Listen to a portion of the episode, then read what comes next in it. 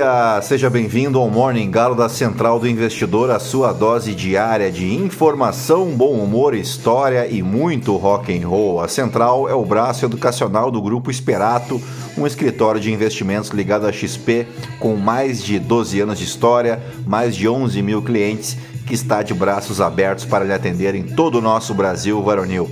Acesse aí esperatoinvestimentos.com.br ou acesse o link na descrição deste episódio e agende uma conversa conosco se você precisa de uma ajuda com os seus investimentos. Meu código de assessor na XP é o 36194 36194 e claro, será um enorme prazer cuidar da tua saúde financeira. Eu sou o Felipe Teixeira e ao som de Nexas nós vamos destacar o que de mais importante deve movimentar o mercado financeiro nesta quarta-feira, 5 de julho, dia do pagamento, em faltam 179 dias para acabar o ano.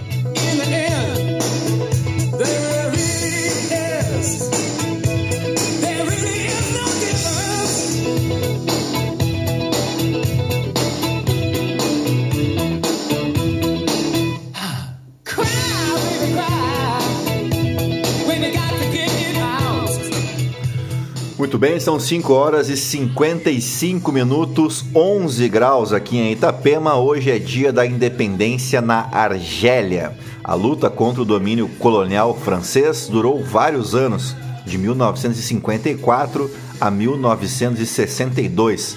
O Movimento Nacional de Libertação Argelino, a FLN, foi uma organização política e militar que liderou a luta contra o domínio francês. Em 1 de novembro de 1954, o FLN iniciou uma série de ataques coordenados contra alvos franceses na Argélia, marcando o início da Revolução Argelina.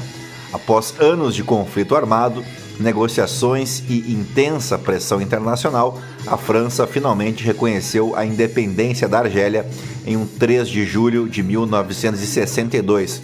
Dois dias depois, em 5 de julho de 62, a Argélia proclamava oficialmente sua independência. A Argélia, que é a terra de origem de Zinedine Zidane, né? Também é dia da independência em Cabo Verde, arquipélago situado no, na costa noroeste da África, que obteve independência de Portugal em 5 de julho de 1975. Após mais de 500 anos de colonização portuguesa, Cabo Verde se tornou uma província ultramarina de Portugal. No entanto, no contexto do movimento de independência que ocorreu em várias colônias portuguesas na década de 70, Cabo Verde também lutou pela sua autonomia e autodeterminação. O Partido Africano para a Independência de Guiné e Cabo Verde liderou a luta pela independência, assim como da Guiné-Bissau. Com o avanço do movimento de independência, negociações e pressões internacionais, Portugal concedeu a independência a Cabo Verde em 5 de julho de 1975. Também é dia da independência na Venezuela, quer dizer, mais ou menos, né? Em 5 de julho de 1811, durante o período conhecido como Guerra da Independência, o Congresso de Caracas proclamou a independência da Venezuela do domínio espanhol. Nesse dia foi assinada a Declaração de Independência da Venezuela, que estabeleceu a separação política da Venezuela da Espanha. Essa declaração foi um marco significativo na luta pela libertação e no início do processo de construção de uma nação soberana.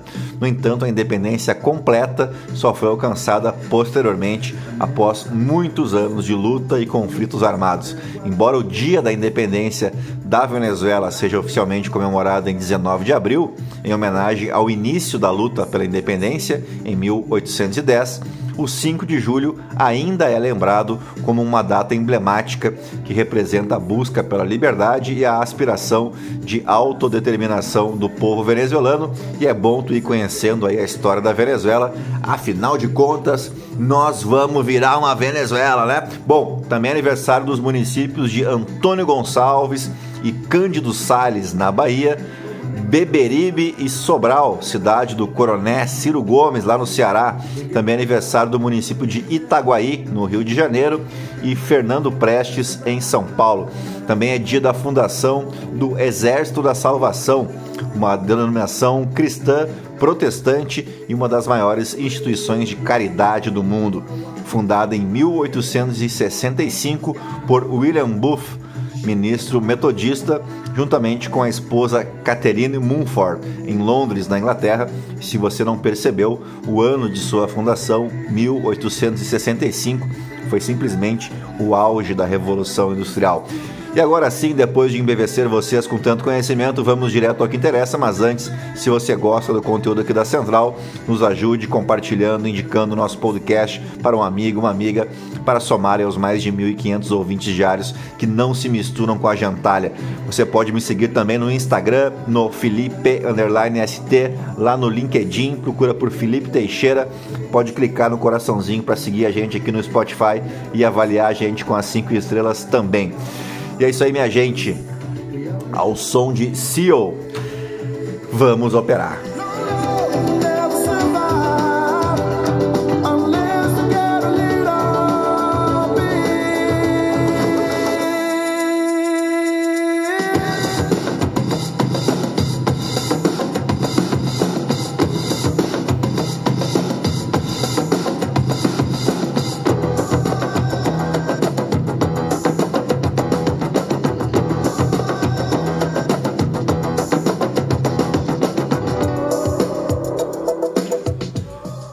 Muito bem, as ações asiáticas encerraram a quarta-feira em baixa generalizada, mesma direção dos futuros em Wall Street que retornam do feriado de Independence Day, depois que os últimos dados da China reforçaram as dificuldades da segunda maior economia do mundo.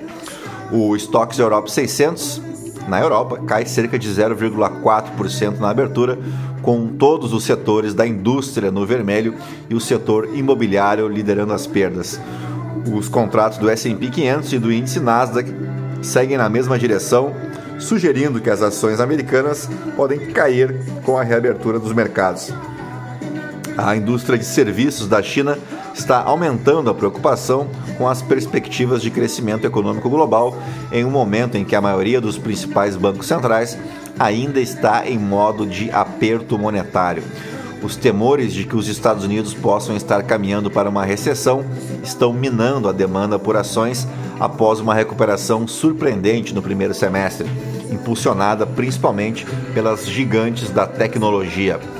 Os investidores estarão de olho na ata da última reunião de política monetária do Fed, que deixou Wall Street perplexa aí após as autoridades interromperem seu ciclo de alta de juros após 10 movimentos consecutivos, mas prevendo dois aumentos adicionais ainda neste ano.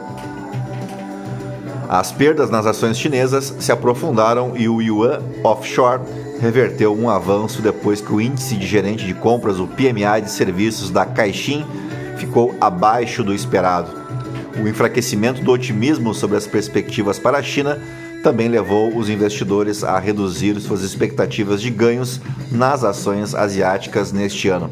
Uma pesquisa da Bloomberg News com 17 estrategistas e gestores de fundos indica que o índice Ásia-Pacífico da MSCI pode subir apenas cerca de 5% até o final do ano em relação ao nível de fechamento desta terça-feira. Por aqui, o governador de São Paulo, Tarcísio de Freitas, expressou sua disposição em abrir mão da arrecadação no curto prazo em prol da aprovação da reforma tributária em discussão no Congresso. De acordo com o governador, mais de 90% da reforma já está em consenso e São Paulo poderia obter ganhos significativos em termos de arrecadação no longo prazo. Os pontos que ainda precisam ser ajustados são o período de transição, a distribuição do Fundo de Desenvolvimento Regional, o FDR, e a governança do conselho responsável por administrar o fundo. Tarcísio fez esses comentários durante uma coletiva de imprensa após uma reunião com outros governadores para discutir a reforma tributária. Estiveram presentes no encontro Jorginho Melo, de Santa Catarina, Romeu Zema, de Minas Gerais, Cláudio Castro, do Rio de Janeiro, Ratinho Júnior, do Paraná, Eduardo Leite, do Rio Grande do Sul, Renato Casagrande, do Espírito Santo, e Eduardo Riedel, do Mato Grosso do Sul. Todos os governadores, exceto Romeu Zema, participaram da entrevista coletiva. Afinal de contas, o Romeu Zema não se mistura com a jantalha, né? O Ratinho Júnior informou que 193 deputados participaram da reunião prévia à entrevista. Abre aspas. Vamos fazer todo o esforço para colaborar. Não podemos deixar a reforma escorrer pelas mãos disse Tarcísio, que nos últimos dias fez uma proposta para tentar derrubar um dos pilares do texto em discussão na Câmara dos Deputados e do Conselho de Administração e tentou convencer os deputados paulistas a apresentarem emendas ao projeto. A governança do Conselho foi tema de fala de outros governadores. Aspas, é importante que haja um quórum regionalizado, disse Eduardo Leite, do Rio Grande do Sul.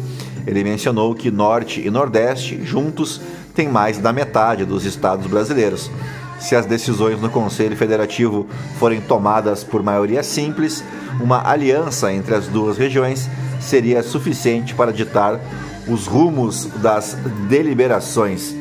E dito isso, vamos ao que interessa, os destaques das principais manchetes dos portais de notícia no Brasil e no mundo, ao som de Rival Sons.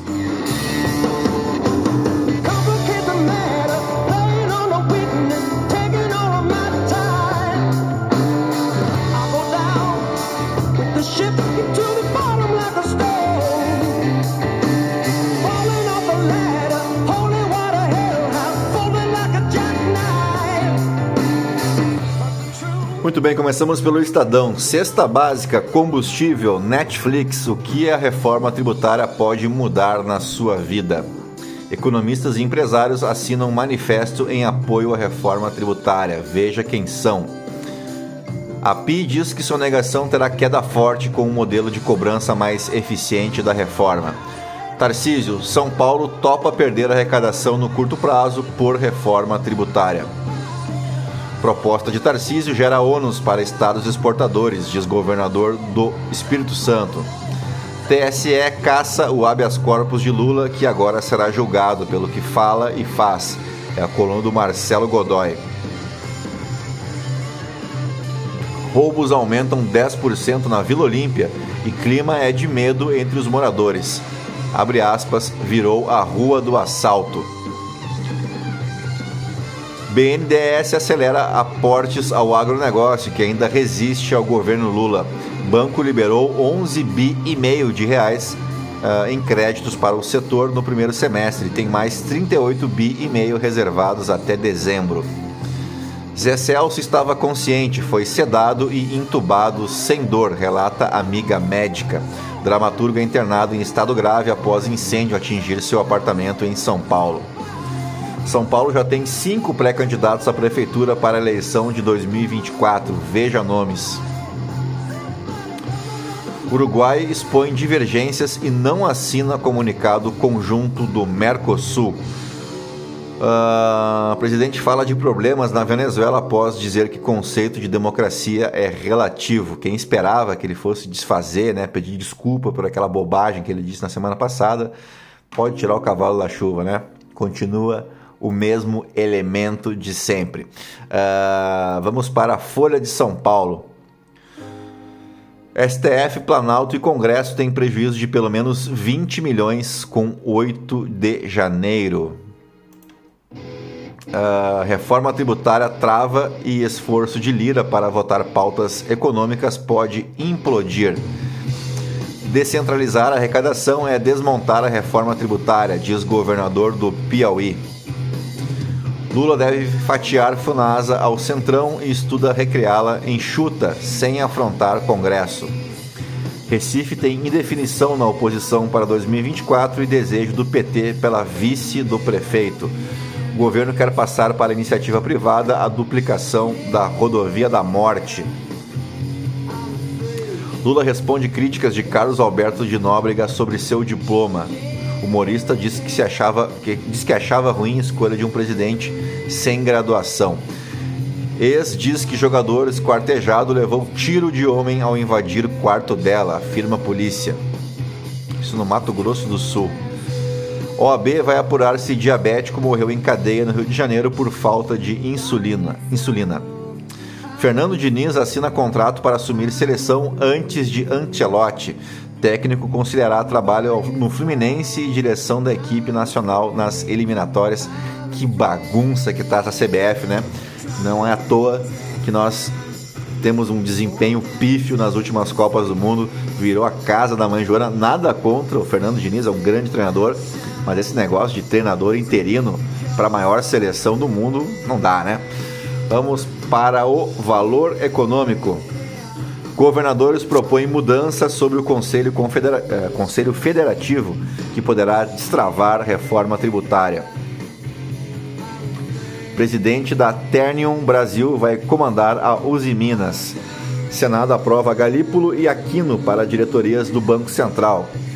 Elon Musk enfrenta pela primeira vez uma ameaça real no Twitter. Morre Siqueira Campos, criador do Tocantins. China, atividade do setor de serviços recua ao menor nível em cinco meses.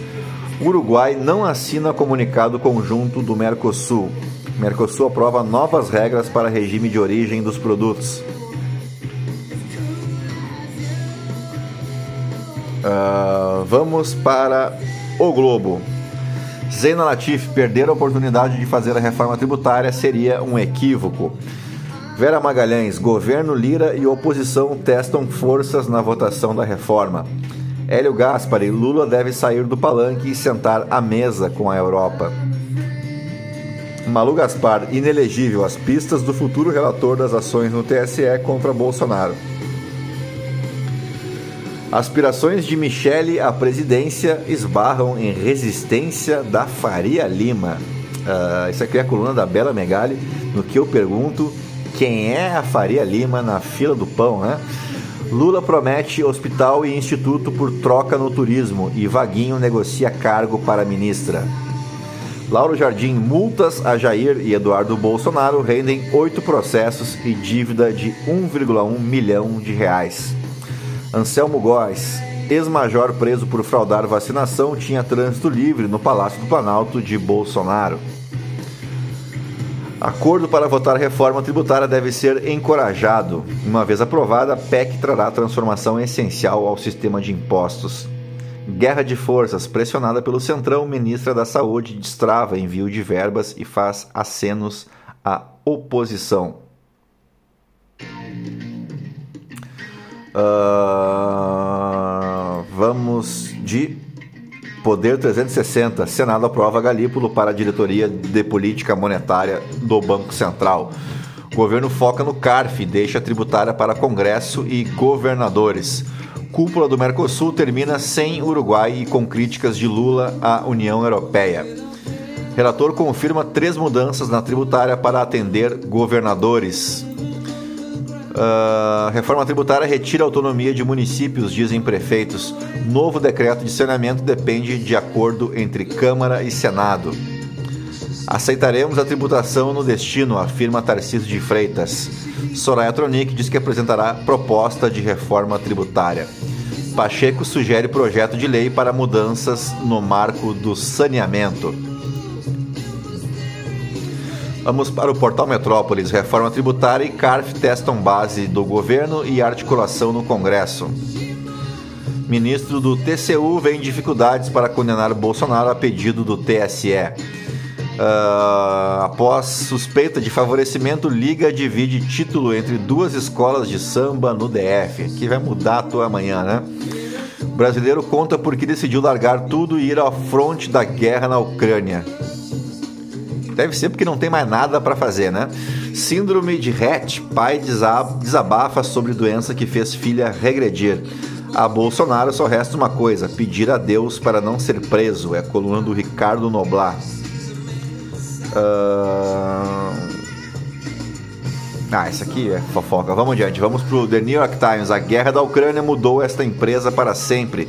A Nokian Tires of Finland fabrica 80% de seus pneus na Rússia. Depois de perder bilhões, priorizou a segurança política sobre a eficiência dos negócios. Uh, vamos agora para o The Washington Post. Biden enfrenta uh, pressão renovada para adotar reforma da Suprema Corte. Pensa que é só aqui no Brasil? É. Vamos para o Financial Times. Xi Jinping alertou Putin contra o ataque nuclear da Ucrânia. Vamos para os aniversariantes do dia. O 5 de julho marca o aniversário de São Francisco de Assis, frade católico nascido na Itália, que depois de uma juventude irrequieta e mundana, voltou-se para uma vida religiosa de completa pobreza, fundando a ordem mendicante dos frades menores, mais conhecido como franciscanos, e de certa forma reinventaram o catolicismo no seu tempo com o hábito da pregação itinerante, quando os religiosos de seu tempo costumavam fixar-se em mosteiros, com sua crença de que o evangelho devia ser seguido à risca, imitando-se a vida de Cristo, São Chico de Assis desenvolveu uma profunda identificação com os problemas de seus semelhantes e com a humanidade do próprio Cristo. Sua atitude foi original também quando afirmou a bondade e a maravilha da criação num tempo em que o mundo era visto como essencialmente mal, quando se dedicou aos mais pobres dos pobres e quando amou todas as criaturas, chamando-as de irmãos. Alguns estudiosos afirmam que sua visão positiva da natureza e do homem, que impregnou a imaginação de toda a sociedade de sua época, foi uma das forças primeiras que levaram à formação da filosofia da Renascença, ou seja, isso aqui é cristão, né? Não me venham com Malafaia, Edir Macedo, aquele outro que vendia semente de feijão que curava a Covid, né? O tal do Valdomiro Santiago, André Valadão, né? Não dá, né? Imagina daqui a 15 anos eu fazendo um morning call aqui com vocês e falando da carreira do André Valadão. Puxa vida, né? Ah, é dose. Vamos adiante, vamos para os fatos históricos. Vamos para o ano de 1914. O aviador Eduardo Pacheco Chaves fazia o primeiro voo entre São Paulo e Rio de Janeiro em 6 horas e 40 minutos em um motoplanador com motor de 80 cavalos e a uma velocidade máxima de 80 km por hora, praticamente uma Kombi voadora, né? No ano de 1946, o biquíni começava a ser vendido depois de estrear durante um desfile de moda ao ar livre na piscina Monitor em Paris, na França. Seu nome deriva do atol de biquíni, um atol do Pacífico, usado para testes com bombas nucleares, e em 5 de julho de 1946 ocorreu o seu lançamento numa piscina de Paris. Assim pretendia se propor que a mulher de biquíni provocasse na época o efeito de uma bomba atômica o que dependendo né, de quem usa, até pode ser verdade. Na França, o termo inclusive é uma marca registrada. No entanto, os mais antigos precursores dos biquínis, de que se tem notícia, foram mostrados num mosaico romano do século IV, em que várias mulheres de saiote e bustier minúsculos praticavam esportes. Essa aqui é para relembrar as tuas aulas de biologia agora, aquelas que tu passava dormindo ou espiando as menininhas. Olha só, em 1996, a ovelha Dolly tornava-se o primeiro mamífero clonado de uma célula adulta somática, ou seja, ela é uma cópia perfeita de outra ovelha. Três mães, na verdade, contribuíram com o seu nascimento. Uma forneceu o ovócito, a outra os cromossomos foram inseridos no núcleo desse ovócito e a terceira foi a responsável pela gestação. E aí você deve estar se perguntando o que é um ovócito, né? Um ovócito é um óvulo imaturo em um estágio prévio de desenvolvimento. Bom, acontece que o óvulo é uma célula reprodutiva, ou seja, ela possui apenas metade do DNA necessário para gerar um ser vivo completo. A ideia, né, que é um clássico do ensino médio, é que a outra porção dos cromossomos venha do pai, através do espermatozoide. A união e fusão dos dois gera uma célula, uma célula, uma célula completa que se multiplica e vira um filhote. Sendo assim, fazer um clone é tirar essa metade de DNA que vem de fábrica, né, com o óvulo e substituí-la por uma carga genética completa. Se já está tudo ali, não há necessidade de um espermatozoide trazer a metade que faltava. Bastava um estímulo artificial para o óvulo se tornar um novo ser vivo. Ele foi implantado no útero de uma mãe de aluguel e cresceu normalmente. Só um pequeno problema nessa questão aí, tá ok? O clone será idêntico ao dono da célula usada no processo. Afinal, o que impede que existam dois exemplares iguais da mesma espécie é a mistura única da carga genética do pai e da mãe. Se você elimina um deles, Vou lá, você tem um clone. Claro que essa questão envolve um desafio ético, né? Não há, em teoria, nada de perigoso na existência de um par de ovelhas idênticas, mas não se pode dizer o mesmo dos seres humanos. Já pensou o que uma cópia fiel de vocês seriam capazes de fazer em seus nomes? No final de 2015, a China anunciou a construção do maior centro de clonagem animal do mundo localizado na cidade de Tianjin, no norte do país. Animais domésticos, cavalos de corrida e gado bovino serão produzidos no local através desta técnica. Foram investidos 31 milhões de dólares nas instalações que poderão produzir até 10 mil embriões bovinos por ano, uma forma inusitada de suprir as necessidades alimentares do país continental. 63% dos americanos não consumiriam carne oriunda de animais clonados e 90% defendem que os legisladores levem em conta questões éticas na hora de regulamentar a clonagem. Grupos de defesa dos direitos dos animais se opõem à prática. A produção de quantidades industriais de bichos idênticos facilitaria a objetificação dos seres vivos e reforçaria a ideia de que são como máquinas a serviço do homem.